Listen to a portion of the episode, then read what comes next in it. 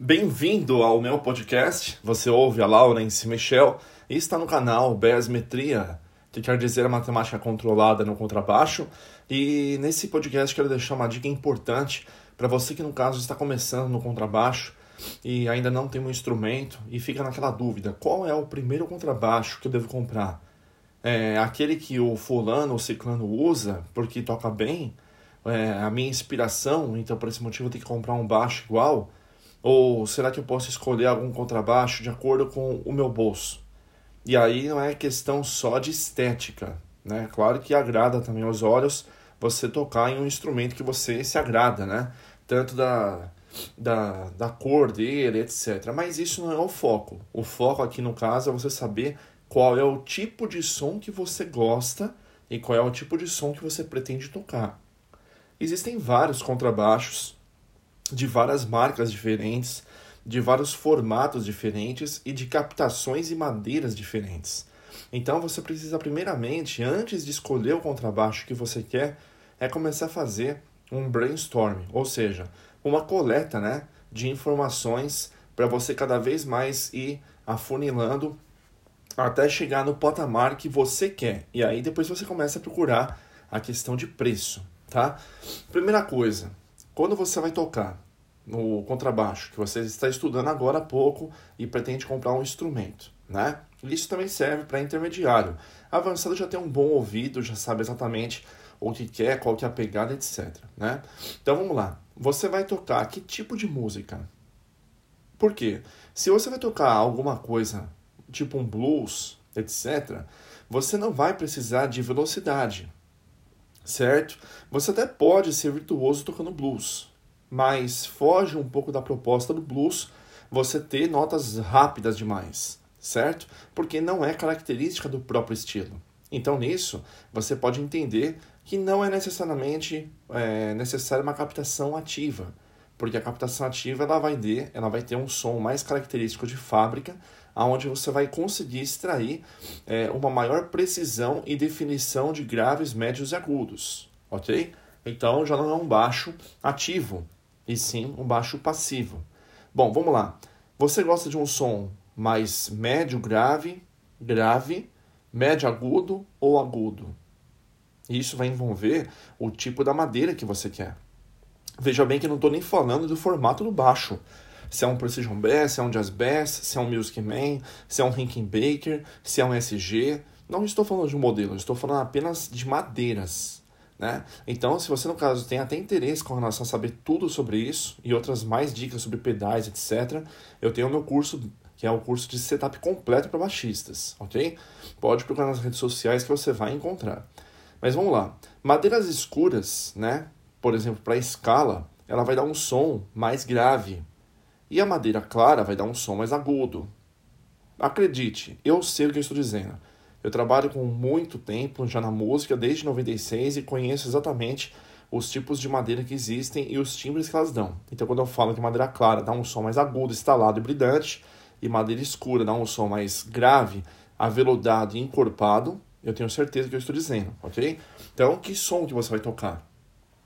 É um som que tenha, no caso, um, se for um blues, poucas notas, acredito eu então que seja um médio grave para o grave. Nesse caso, você vai escolher um contrabaixo com madeira escura. Se você gosta de tocar slap, né, tap, coisas que são mais rápidas e você precisa de um pouco mais de brilho, sugiro que você tenha um contrabaixo com escala clara, ok? É, parte do corpo, a mesma coisa. Se a madeira for maropá, for ash, for alder, for é, poplar, essas madeiras que são claras, elas tendem a ter um som mais agudo, né? É, o cedro já é uma madeira mais média. Se você for escolher para madeiras escuras como embuia, sucupira, mogno, é, etc., essas madeiras elas tendem a ter um som mais encorpado grave.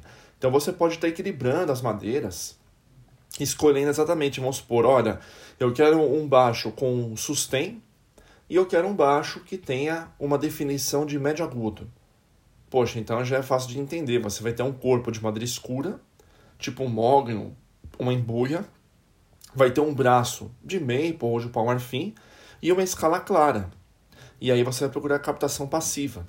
Agora sim, depois que você escolheu sobre as madeiras, agora chegou a hora de você ir para as partes das captações, porque elas que são as responsáveis para dar o timbre que você quer, ok? Os contrabaixos com captação single coil, né, que são captação com uma bobina simples, modelo estilo jazz bass, eles são bem versáteis e eles têm, no caso, é, um captador no braço e um captador na ponte, que deixa o instrumento mais versátil para você poder tocar tudo um pouco. Digamos assim, existem alguns baixos ícones que você precisa é, entender que faz parte da vida do contrabaixista. São eles os modelos Precision Bass, Jazz Bass e Music Man. Né? Existem, lógico, que inúmeras outras marcas, mas vamos lá, falando sobre captações. O modelo Jazz Bass ele tem um captador no braço e um captador na ponte. Você consegue tirar um som mais grave por causa do captador do braço e um captador na ponte que dá um som mais agudo instalado. Então ele é um baixo bem versátil. Se você escolher uma captação Precision Bass, você vai ter um captador só com bobina invertida, que quer dizer que ele não vai chiar, ele não vai ter ruído. Isso é muito bom. Né? Você vai economizar com uma blindagem, a não ser que a captação seja uma porcaria. Então você vai escolher um, um Precision Bass, ele vai ter um som já justamente mais grave, médio, né? do grave indo para o médio, é, encorpado, certo? E se você quiser um som extremamente definido, né, para som mais rápidos, etc., com bastante definição, com bastante brilho puxado para o médio agudo, mas sem perder o grave, é o modelo humbucker de captação, que são os captadores geralmente com duas bobinas single coil ligadas. Isso vai dar uma, um maior ganho. Então, peraí, quer dizer que captação, humbucker tem mais ganho, então são, são sempre as melhores? Nem sempre.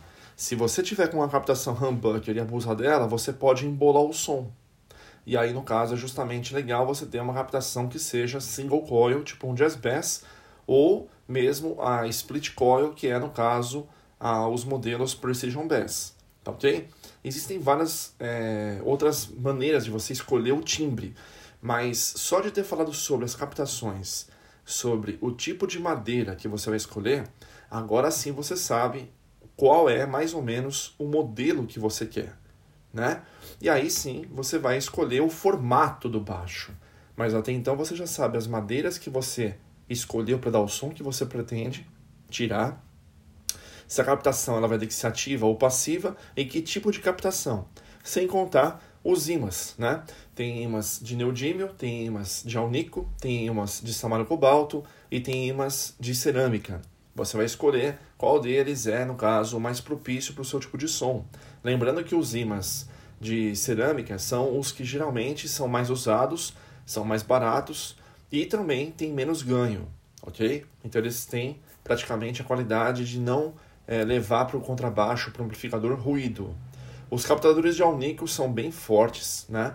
Eles já têm um imã bem mais forte e geralmente são bastante usados pela a sua impedância um pouco maior do que a de é, cerâmica e automaticamente tendo maior ganho, eles acabam sendo escolhidos para quem toca coisas rápidas, mas não abre mão da captação passiva, ok? Você pode até pôr um circuito ativo ali, mas geralmente o pessoal gosta de captação passiva com alnico, ok? Depois, se você quiser um captador com um som sem ruído, você pode escolher também as captações Samário Cobalto, que é um tipo de imã diferente né, do alnico e do cerâmica. Digamos que ele está entre os dois ali. O custo dele é um pouco mais elevado e ele também promove justamente um contrabaixo construído sem ruído. Né? Ele ajuda bastante a eliminar o ruído muito usado nos captadores noiseless da Fender, ok?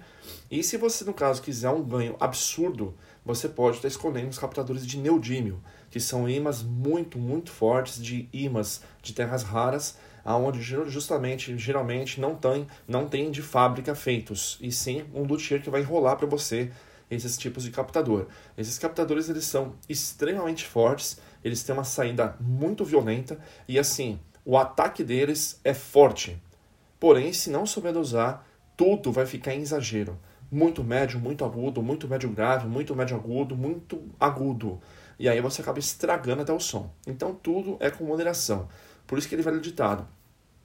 Quanto mais tempo você estuda contrabaixo, você vai perceber que você vai precisar não só de um contrabaixo, mas de pelo menos uns dois ou três para que você tenha uma versatilidade maior de timbre, ok? Mas até então, aqui é com relação ao primeiro contrabaixo. Agora você então no próximo podcast.